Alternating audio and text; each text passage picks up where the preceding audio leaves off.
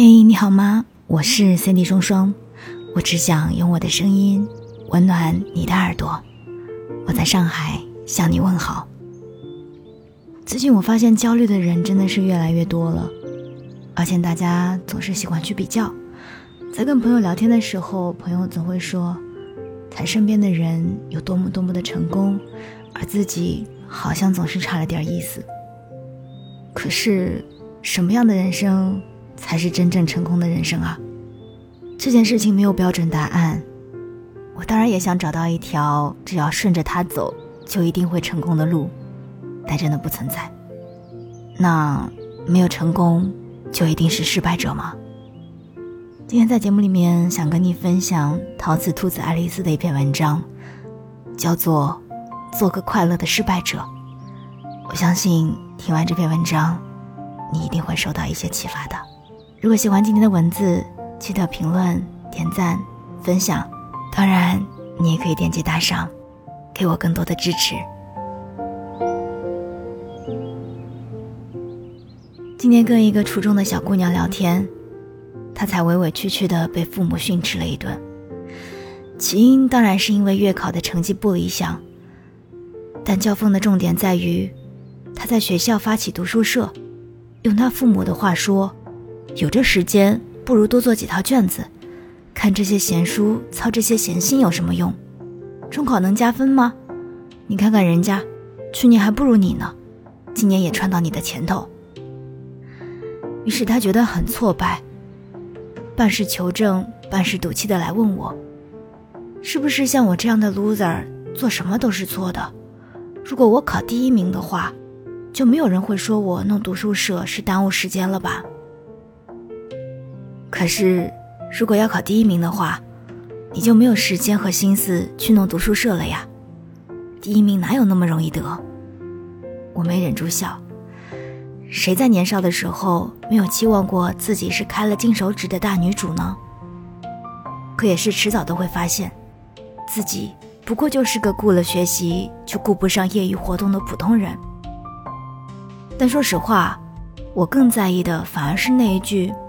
像我这样的 loser，那不仅仅是关于学习、关于考试的事实性论述了，而是一个人对自己心灰意冷的定论与贬损。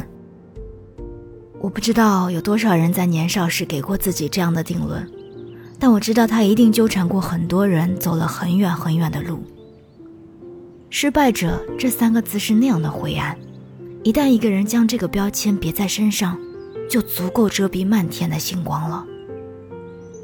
当然，我并不是想要重新定义输赢，生造一套标准来重塑成功者和失败者的概念。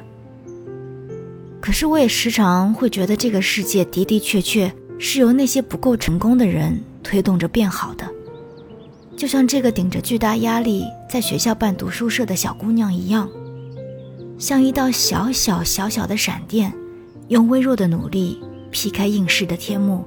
让更多人可以在试卷之外看见一点属于文字的美。也比如，我有一位脾气暴烈又口舌伶俐的前同事，每每当老板在下班前半小时发出一封时长一小时会议的邀请时，他都会理直气壮地跑去质问：如果是急事，为什么不早点发？如果不着急，为什么不能等到明天呢？必须要开的话。能不能赶在半小时内说完？大家都还要下班呢。可想而知吧，这样的人注定不会成为职场上的赢家。但就是这样一个考评年年垫底的 loser，却的的确确改变了老板喜欢临时发起会议的习惯。在我离开那家公司的好几年之后，那里还流传着他的壮举和传说。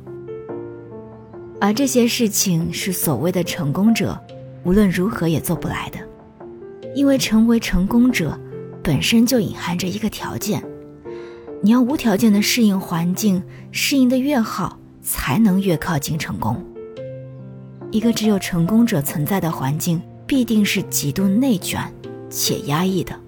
当每个人都在拼命适应一切的时候，就没有人会去看它其中不完美、不合理的地方，更不会有人想要去改变它，让它变成。他应该成为的样子。